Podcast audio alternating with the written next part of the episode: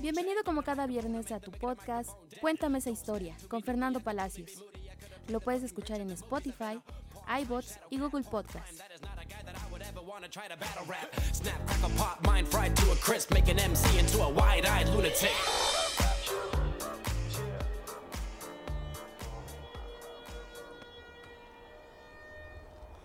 Se dice que hace muchos años, en el barrio de San Juan de Dios, cerca de la iglesia con el mismo nombre, durante las noches, un bebé de unos 11 meses aparecía en la calle llorando y era visto por varias personas de la zona.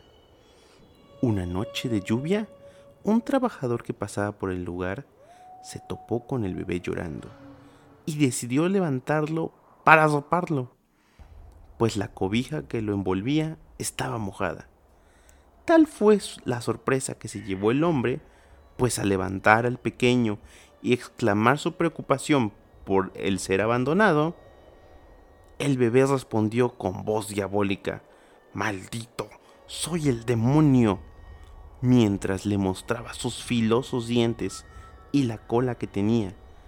La reacción del hombre fue aventar al supuesto bebé al suelo y salir corriendo. La leyenda cuenta que aquel hombre falleció al tercer día por el miedo inmenso que vivió aquella noche. Esta historia se llama El bebé abandonado y es de la ciudad de Orizaba, pueblo mágico. Hola, ¿qué tal? Bienvenidos otra vez al podcast Cuéntame esa historia. Les habla Fernando Palacios y a mi lado tengo la, la grata compañía de Fabi Pozos. ¿Cómo estás? Hola, bien, muchas gracias por invitarme de nuevo. Fabi Pozos, las apariciones de bebés diablo creo que son algo muy común en esta República Mexicana, porque fíjate que eh, esta historia la compartí en un grupo de historias de miedo y muchos salieron a comentar que esa misma historia eh, tiene lugar en, las comunidades o en, las ciudades de donde pertenecen los integrantes de este grupo y muchas tienen esa, esa reflexión, ¿no? Que cuando oigas un bebé llorando en la noche, no salgas porque de seguro se trata del diablo. Y pues bien, con esto iniciamos este podcast y pues también me gustaría que platicáramos acerca de algo que creo que no hemos, no hemos dicho que son los nahuales, ¿verdad? Creo, creo que lo hemos tocado muy poco. Pero eh, Fabi Pozos aquí trae una historia muy buena acerca de algo que de primera mano se podría decir que es un nahual. Pero ahorita analizamos. Bueno, pues la gente que ha escuchado la, la versión eh, pues menciona que es un nahual. Pero, pues quién sabe que haya sido, ¿verdad? Bueno, la, historia va así. Eh, unos tíos que tengo eh, muy jóvenes se, juntaron y pues les dieron un, un, pequeño lugar para vivir, ¿no? Una casita de madera. Entonces ellos, ellos vivían ahí, pero les, pues les ocurría algo muy, pues no curioso, pero sí muy este, muy escalofriante, porque dice que los asustaban en la noche. ¿Qué los asustaba? Bueno, para empezar ellos pues no tenían luz, se alumbraban con una vela. Pero decían que en la noche les apagaban la vela. Y una noche se quedaron, este, pues digamos que vamos a espiar qué es, ¿no? Ellos eh, para las personas que, que, no sepan, una tranca es con lo que sostienes una puerta por dentro para cerrarla. Entonces, ellos comentaban que ponían la tranca, ponían este, cerraban bien su puerta, pero una noche se quedaron este, pues observando, así como que me hago el dormido, para ver qué cosa es. Vieron cómo la tranca se movió, se abrió la puerta y entró un gorila lo que ellos vieron como la forma de un gorila. Era un, ser muy, muy, este, muy grande, en forma de gorila, que caminaba hacia ellos y les apagaba la vela. Entonces, pues obviamente eso fue una, una gran impresión, ¿no? Principalmente porque los dos lo vieron. No fue así de que, ay, creo que soñaste, ¿no? O tú la apagaste en la noche. No, este, ellos lo vieron, vieron este, a, esa, a esa cosa que entró a apagarles la vela. Desde entonces pues ya era así como que, ¿y ahora dónde dormimos? ¿no? Porque no queremos estar acá. Y pues ahí en esa parte que ahorita este, vive mi mamá, ya no es una casa de madera, ya es una casa de material, ya está este, pues todo alrededor ya está más habitado y todo, pero a mi abuelita le sucedieron este, pues algunas cosas en, en esa parte. Les explico. Eh, el terreno de mi abuelita, eh, una parte es plana y otra parte que es hasta el fondo, tiene como si fuera una, una leve lomita. Entonces se tiene que subir por unos escalones. En esa parte, hace muchos años, no estaba construido. Había piedra, había este creo que querían hacer cimientos con ese material. Entonces estaba, estaba este, las piedras así amontonadas. Ella subía por un, por un ladito y en la parte de arriba ella tenía su brasero. Ella hacía este, tortillas en la mañana. Entonces, como toda señora grande, le gustaba hacer tortillas de mano, pero este, las hacía muy temprano. Entonces ella subía solita. En la parte de abajo tenía dos, dos, este, ay, se me fue el nombre dos lugares para, para meter sus cabras y en el otro tenía, es que le iba a decir establo, pero en sí pues no era un establo, ¿no? Este, eran dos, dos chozas así chiquitas para meter en un lado a las vacas y en otro lado a las cabras. Entonces, este, ella subía por un, por un espacio chiquito y ella hacía su, sus tortillas en la mañana, pero era a la hora en que todavía no amanecía. Y en el fondo del terreno había un este isote. Entonces, este, este tipo de, árbol, este, es que no es un cactus. Entonces, esta, este tipo de árbol estaba exactamente en la esquina. Y mi abuelita decía que pues ella no le daba miedo, ¿no? Ella subía a lo que subía. Pero en una ocasión, ella voltea hacia la esquina y lo que ve es una sombra, pero una sombra como de un charro, ella lo describe así como de un charro que tenía un sombrerote, pero solamente se le veía de medio cuerpo para arriba, o sea, no tenía pies, y estaba, digamos que recargado de ese isote. En algún momento, cuando ella explicó o contó esto, le dijeron que ahí había dinero. Pero pues nadie se quiso, este, digamos que, que arriesgar a, a escarbar o a hacer algo, ¿no? Entonces, pues ahorita ya está construido ahí, ya ni para escarbar, pero este, pero sí. Entonces, ¿a qué me refiero? En esa parte del terreno se han visto pues varias cosas. Aparte, eh, a mi abuelita cuando se, pues desgraciadamente se le murió una vaca, este, ahí la enterraron en cementerio de mascotas, ¿no? Este, bueno, una vaca no es una mascota, pero ahí la enterraron y han en este, bueno, anteriormente enterraron perros también. Entonces, esa parte del terreno sí está, está macabra. Pero te voy a dejar hablar y ahorita te cuento otra cosa que me sucedió ahí. Oye, no inventes tu cementerio de mascotas ahí nada más nos tocó enterrar a alguien, ¿no? Porque ya sabes lo que pasa. Bien, pues eh, de hecho esa, esa historia que cuentas del gorila, bueno, tú ya sabes que me la habías contado hace tiempo y la compartí en un grupo y causó mucha expectación.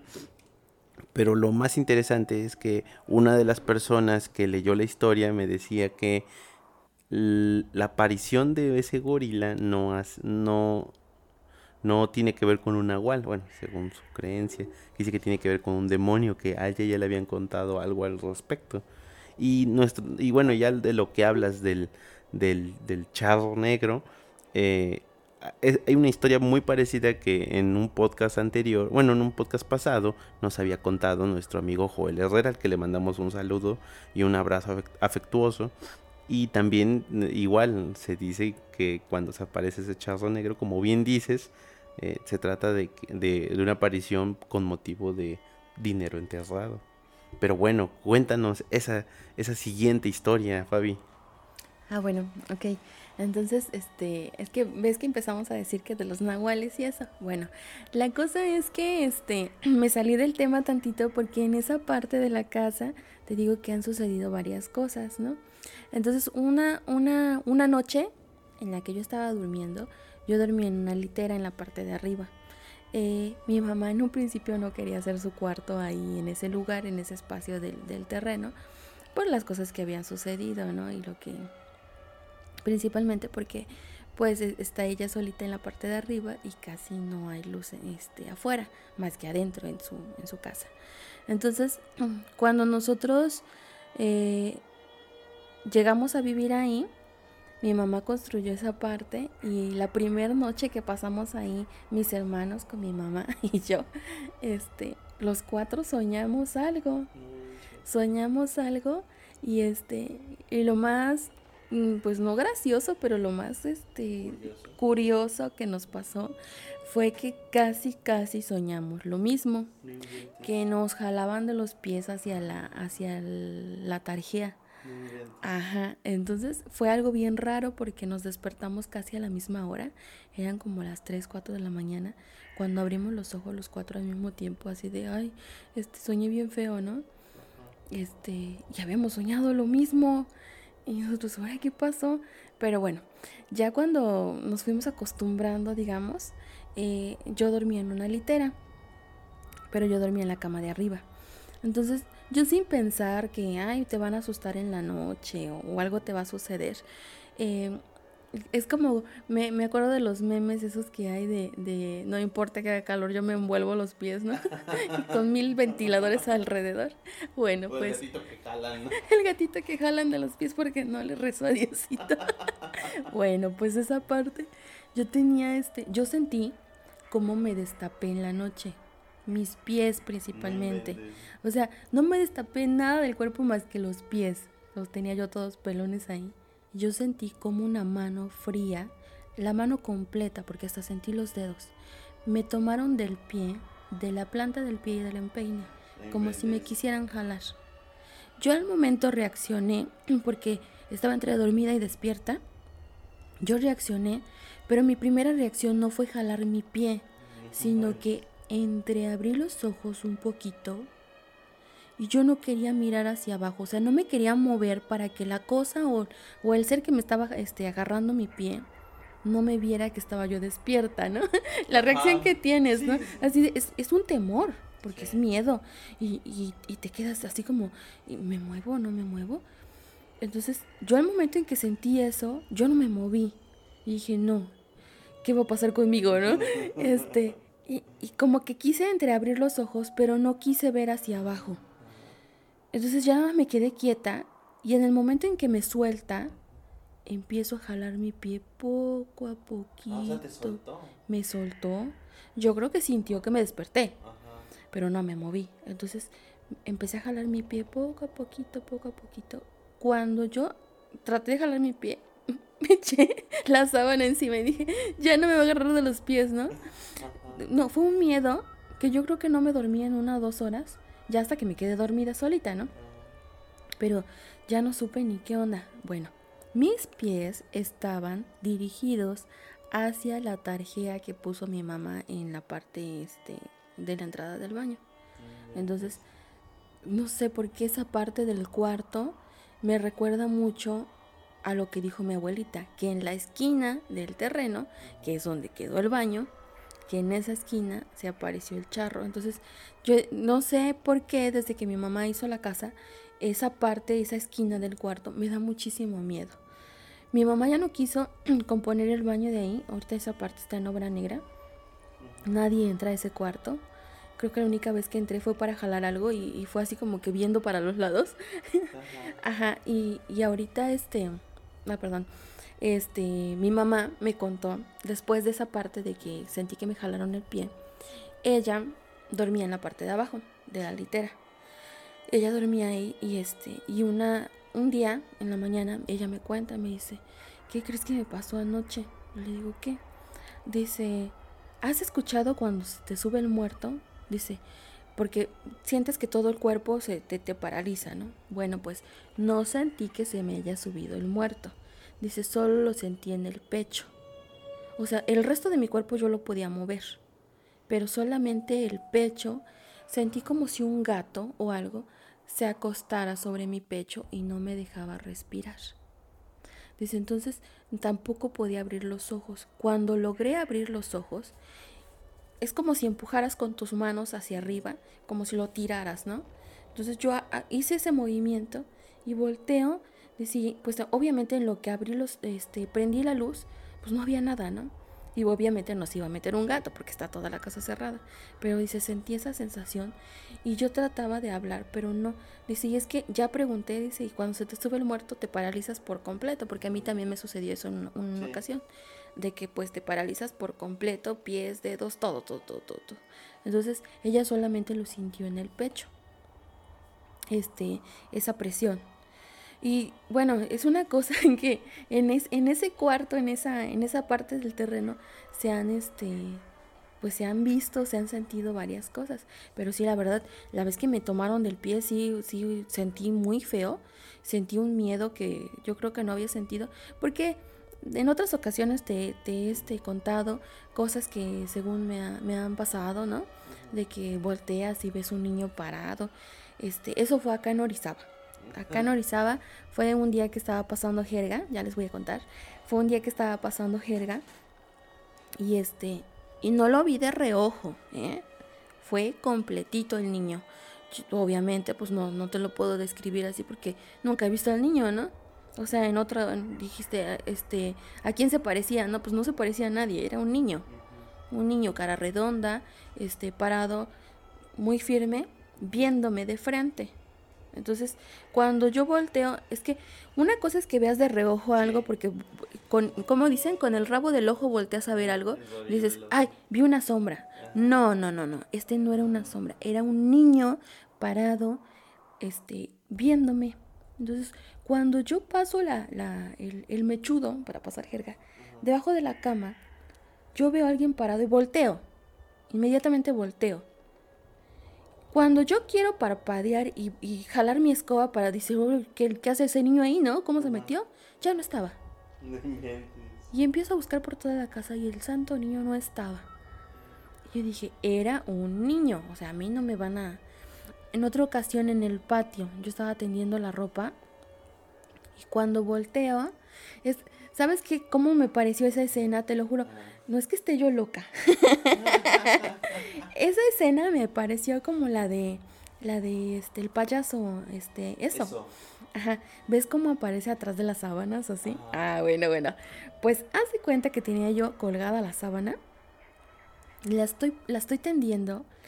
Y, y hacia mi izquierda, a medio patio, parado un caballo. Hermoso el caballo, pero parado a medio patio. Cuando yo hago la sábana hacia un lado, porque dije, ¿qué es eso? ¿Cómo se metió un caballo al patio, no? Ya no estaba el caballo. Pero yo les, yo les cuento esto, se los juro, o sea, quien me conoce, les doy mi palabra. No es mentira. Perdón por el sonido, ese es mi gato que se está revolcando en el suelo. Este, no es mentira. Yo lo vi completito, completito, tanto al niño como al caballo. Entonces, son, son cosas que me, que me pasan y que dices, órale, ¿no? O sea, ¿por qué, ¿por qué te pasa eso? Entonces, este, volvemos al cuarto, al, a Jalapa, al, lugar donde, donde viví antes. Ahí cómo nos pasaron cosas. Este, también, bueno, pues ya, ya, este, mi abuelito ya, ya no está con nosotros, ya, ya falleció. Eh, él desgraciadamente pues tuvo una enfermedad, este, le dio un derrame y se quedó este paralizado de la mitad de su cuerpo. Entonces él utilizaba un bastón.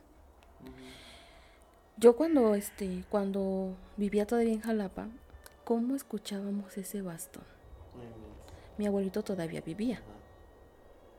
O sea, mi abuelito se paseaba de su cuarto a la entrada de la casa y se oía el bastón como cae, ¿no? Como suena.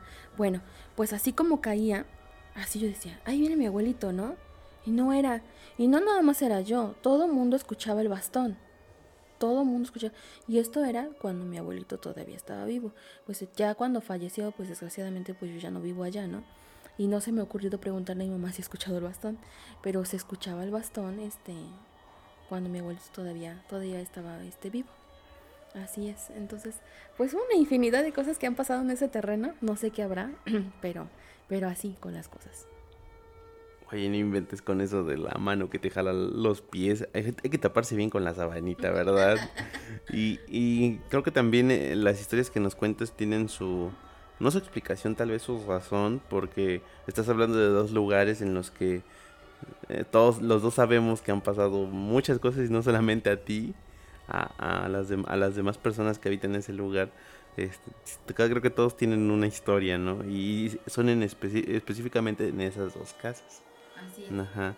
Pues bien, te agradezco muchísimo por, por, por, todos estos relatos que nos, que, que, nos acabas de compartir y pues ojalá nos puedas acompañar en el siguiente episodio. Eh, ya estamos en la recta final.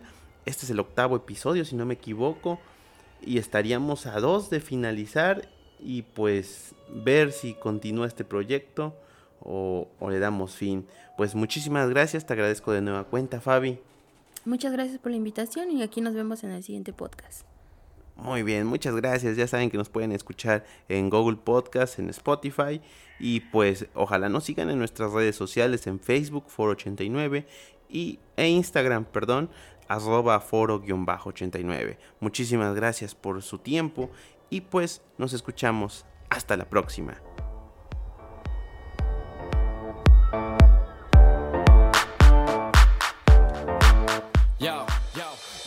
Gracias por escuchar el podcast Cuéntame esa historia. Una producción de Foro 89.